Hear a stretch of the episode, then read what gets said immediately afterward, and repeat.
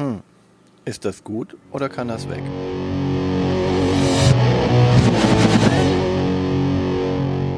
Willkommen zu Fuchs und Bär. Ist das gut oder kann das weg? Mit Martina und Björn. In dieser Folge auf dem Prüfstand Tobago. Ein Spiel über das Suchen und Bergen versteckter Schätze auf einer Hexfeldinsel. Aber zunächst mal die Statistiken. Martina, bitte. Was hast du rausgefunden? Ich habe mir äh, ein bisschen den BGG-Eintrag angeguckt. Äh, erstmal das ganz normale. Es ist von 2009 von Bruce Allen. Die deutsche Version ist im Zoch Verlag rausgekommen. Das BGG Ranking ist 467. Das ist übrigens die Liste, in der Gloomhaven auf 1 ist. Hm. Die Schwierigkeitsstufe, das Weight, ist 2,12. Gespielt werden Von fünf. von 5. Äh, gespielt werden kann es von zwei bis vier Spielern. Die BGG Community sagt am besten zu viert. Eine Partie dauert ungefähr 60 Minuten. Das ist auch eher selten, dass das für vier Spieler empfohlen ist, bei so einem Ja. zwei bis vier Spieler. Genau. Spiel. Das Alter ist 10 plus. Ähm, auch hier die BGG-Community sagt 8 plus.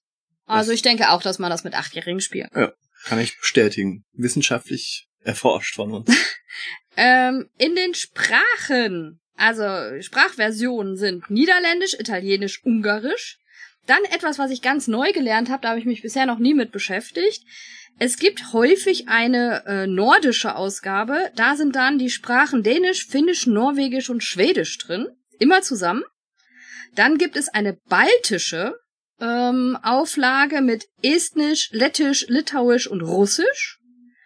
Eine französische eigene Ausgabe, eine eigene englische Ausgabe und eine dreisprachige Ausgabe Deutsch, Englisch, Französisch. Hm.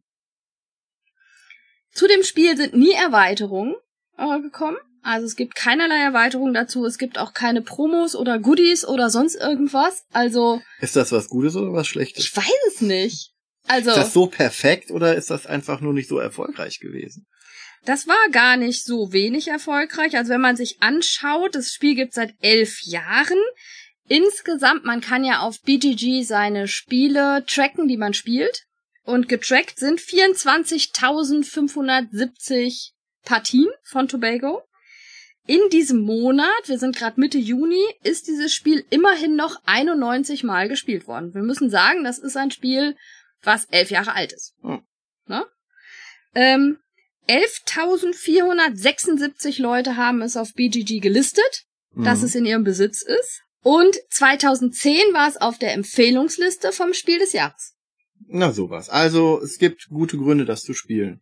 Laut den Statistiken. Tja, worum geht es? In Tobago sind wir Schatzjäger. Genau, und wir fahren äh, durch eine Landschaft, Durch eine Insellandschaft. durch eine ne? Insellandschaft und haben kleine Stückchen einer Schatzkarte in der Hand und versuchen einen Schatz zu finden und zu heben. Genau, und da muss man auf diesen variablen Spielplan, den man immer wieder neu zusammenbauen kann, aus Rückseite und Vorderseite, so aus drei Teilen zusammengesetzt, hat man eine wunderschöne Insel mit Hexfeldern.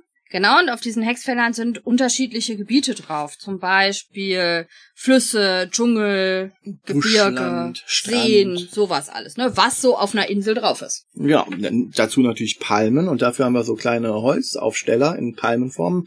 Drei Stück, ebenso wie drei wunderbare Steinstatuen aus Resin, Genau. die wirklich äh, sehr, sehr wertig aussehen. Und für Holzhütten. Und vier Holzhütten, die Dörfchen darstellen. Ne? Genau. Und die werden relativ spontan auch auf diesen Plan gestellt. Also auch die stehen immer anders, die haben keinen festen Platz, sondern die stellt man so ein bisschen abseits voneinander hin. Also man stellt nicht alle drei Hütten nebeneinander, sondern man Ja. versucht so auf jedem Planteil ein bisschen was hinzustellen, dass wir so verteilt sind.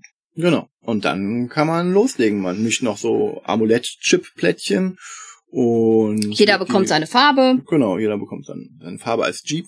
Man hat so ein Genau. Der Spielstein, mit dem wir uns hier bewegen, ist ein Jeep, genau. mit dem wir rumfahren. Dann werden noch ähm, Karten verteilt. Und man hat so vier Häufchen mit Markern, legt man hin, wo man dann äh, quasi die Schatzkartenteile hinlegt, um den Schatz einzugrenzen. Genau. Gibt's dann in Grau, in Braun, in Schwarz und in Weiß. Denn eigentlich ist das Ganze ein Deduktionsspiel. Ja. Ne? Aber ein bisschen anders, denn die, es steht nicht vorher fest, wo der Schatz liegt. Wir entwickeln während des Spiels, wo dieser Schatz zu finden ist. Und das ist das, was man in dem Spielzug macht. Entweder legt man eine Hinweiskarte, und wir haben vier von diesen Hinweiskarten immer auf der Hand, legt man eine Hinweiskarte hin, um den Schatz einzugrenzen, oder man fährt mit seinem Auto. Über den Spielplan. Über den Spielplan. Und dann muss man, irgendwann hat man genug Hinweise gelegt, so dass man genau, es gibt nur noch eine Möglichkeit, wo die dann sein kann, die Stelle, wo der Schatz ist. Denn mit den Hinweiskarten grenzt man den Schatz immer weiter ein. Da stehen dann so Sachen drauf, wie zum Beispiel zwei neben einer Hütte ist der Schatz. Oder im größten Wald. Oder auf keinen Fall im größten Wald. Eins neben einer Statue. Nicht eins neben einer Statue. Und so legt man die ganzen Karten hin und jede Karte, die man legt, äh, muss den Schatz weiter eingrenzen. Und wenn wir den Schatz immer weiter eingrenzen, gibt es dann kleine Holzklötzchen in den vier verschiedenen Farben der Schätze. Und dann kann ich die schon hinlegen. Und da muss ich auch nicht immer überlegen, wo könnte denn jetzt noch der Schatz sein, sondern dann habe ich so 10 Felder, 15 Felder und immer wenn ich ihn weiter eingrenze, nehme ich ein paar der Holzklötzchen weg, bis nur noch eins übrig bleibt. Und dann weiß ich, wo der Schatz ist. Und dann kann man hinfahren und den Schatz bergen. Und dann kommen wir zu dem Moment, wenn man den Schatz heben kann und dann partizipieren alle, die an diesem Schatz mitgewirkt haben. Denn immer wenn wir so eine Schatzkarte legen, legen wir ein kleines Plättchen mit unserer Farbe drauf, sodass jeder weiß, okay, der hat den und der hat den Hinweis gelegt. Welche Hinweise man gelegt haben, ist dann eigentlich völlig egal, aber jeder, der einen Hinweis gelegt hat, bekommt für jeden Hinweis eine Schatzkarte, die er sich vorher angucken kann.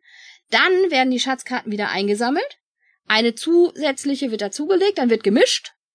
Und dann wird nach und nach werden diese Schatzkarten aufgedeckt. Und der, der zu unterst liegt in dieser Reihe, denn wir legen diese Schatzkarten immer so in eine Reihe, der unterste ist der, der gehoben hat, der darf zuerst entscheiden, ob er diese Karte, die aufgedeckt wird, behalten möchte oder nicht. Wir haben jetzt ja jeder immer so ein, zwei, drei Karten gesehen. Das heißt, man weiß grob, was drin ist. Ja, zum Beispiel weiß ich, oh, ich habe äh, zwei Fünferkarten gesehen und dann ist da jetzt aber eine Dreierkarte aufgedeckt oder eine Zweierkarte aufgedeckt, dann sage ich, okay, dann äh, lasse ich die mal in den zweiten gehen, der darf dann entscheiden, ob er die nimmt oder die nächste. Und ich darf dann wieder die nächste mir angucken und entscheiden, ob ich die nehme. Und wenn ich die einmal genommen habe, bin ich raus und komme dann eventuell später nochmal dran. Genau, also für, für jede Karte, die ich dann drin habe, darf ich dann halt auch immer wieder entscheiden.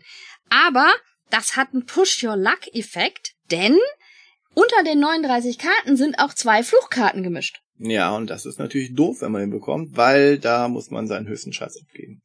Oder man kann sich vor einem Amulett schützen. Und das Schlimmste Mit einem aber Amulett ist, kann man sich vor dem Fluch schützen. das stimmt, ähm, das Schlimmste aber ist, der komplette Schatz ist ab dann vorbei. Also, Oh ja. wenn diese Fluchkarte ganz früh kommt, Dann war Äh, der Schatz nicht so toll, wie wir gedacht haben. genau. Das kann, kann einem ja als Schatzjäger auch immer passieren. Ne? Man macht so eine Truhe auf und äh, Der Fluch kommt, kennt man ja. ja. Natürlich kennt man das. Kommt doch immer in so Filmen vor, oder nicht? Ja, wo wir die mit dem Jeep durch, durch, die, durch Das- den Dschungel heizen. Das nicht unbedingt. Aber es ist schon sehr thematisch ansonsten. Diese Amulette, von denen wir gerade gesprochen haben, die bekommt man immer, also die kommen auf den Plan, sobald äh, ein Schatz gehoben wurde. Also am Anfang gibt's die noch gar nicht beim ersten Schatz. Da sind aber auch noch keine Fluchkarten drin, dementsprechend ist das Deck zusammengestellt. Ähm, ab dann erscheinen diese Amulette immer am Ende der Reihe da, wo diese Statue hinguckt. Also wir haben ja gerade gesagt, es gibt Hexfelder auf diesen Plänen. Und so kann man immer ganz genau sehen, wo die Statue hinguckt. Und auf das letzte Feld kommt dann so ein Amulett und dann werden die Statuen gedreht. Ja, immer im Uhrzeigersinn. Das kann man vergessen. Wir haben es nicht vergessen. Nee, ich sag aber auch inzwischen vorher immer, man muss da echt dran denken, weil mir ist ja schon super häufig passiert, dass ich das immer wieder vergesse, diese Amulette zu legen nach äh, dem Schatz. Diese Ja. Amulette können auch noch ein bisschen mehr, so eine extra Bewegung oder man kann Karten ziehen oder eine extra Karte legen oder so. Das ist so ein bisschen das, was man da noch so extra reinmachen kann. Und irgendwann ist dieser Goldstapel abgearbeitet, denn die Schätze werden immer wieder dann quasi neu ausgelegt. Die, wir haben immer vier Schätze gleichzeitig, an denen wir arbeiten können. Und wenn die alle gehoben sind, beziehungsweise wenn die Goldkarten ausgehen, dann war's das. Und das Spiel ist vorbei und es wird gezählt, wer Genau. das meiste Gold hat. Und derjenige gewinnt. Das bin meistens ich. Echt? Ja. Was denkst du denn, liebe Martina? Ist das gut oder kann das weg? Also für mich ist das ein Spiel, das ist sehr lange schon in meiner Sammlung. Ich habe das, für mich ist das eins der typischen Einsteigerspiele, die ich mit den Fünfern spiele. Also wenn ich in der Brettspiel AG angefangen habe äh, zu spielen, ist das ein Spiel, was ich auch schon mit den Fünfern immer auf den Tisch gebracht habe. So nach Carcassonne, Pandemie, äh, Dominion und so weiter. Äh, weil ich das einfach sehr schön finde. Man spielt irgendwie zusammen und doch gegeneinander. Mhm. Ähm, Das ist, fühlt sich nicht so gegeneinander an wie andere Spiele, ne? Also Ja. man konkurriert quasi, aber man kann sich nicht wirklich was in den Weg legen, also irgendwie ähm, jemand anderen deutlich schlechter machen. Man kann sich freuen, wenn er anderen Fluch zieht. Ja, aber man, äh, man partizipiert halt ganz häufig an Genau. den Schätzen. Ne? Also dadurch, dass halt so eine Schatz ist, nicht nur derjenige, der den Schatz hebt, im Endeffekt bekommt was, sondern jeder, der an dem Schatz mitgearbeitet hat, bekommt was. Und das will man eigentlich auch immer. Deswegen guckt man auch immer, dass man an jedem Schatz irgendwie mal was mitgearbeitet hat, am besten. Ja. Idealerweise. Genau. Ja, das ist äh, also definitiv ein Spiel, was Also für mich bleibt das und ich muss sagen, es ist äh, eines meiner meiner liebsten äh, Deduktionsspiele, weil es halt irgendwie andersrum Deduktion ist. Mhm. Wobei solche Spiele sind in letzter Zeit auch wieder häufiger rausgekommen in den letzten fünf Jahren, wo man halt das immer weiter einschränkt, Ja, bis es aber- dann übrig ist. Ja, aber nicht, dass das vor im Vorhinein feststeht.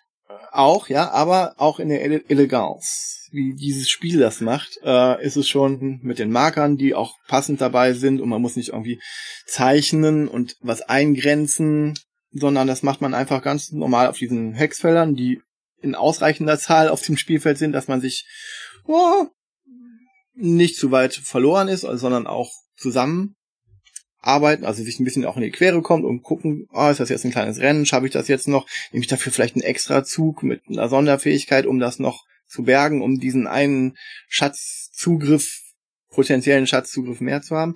Das ist schon richtig, richtig rund gemacht. Und ich glaube, das ist auch der Grund, warum es dann keine Erweiterung dafür gibt.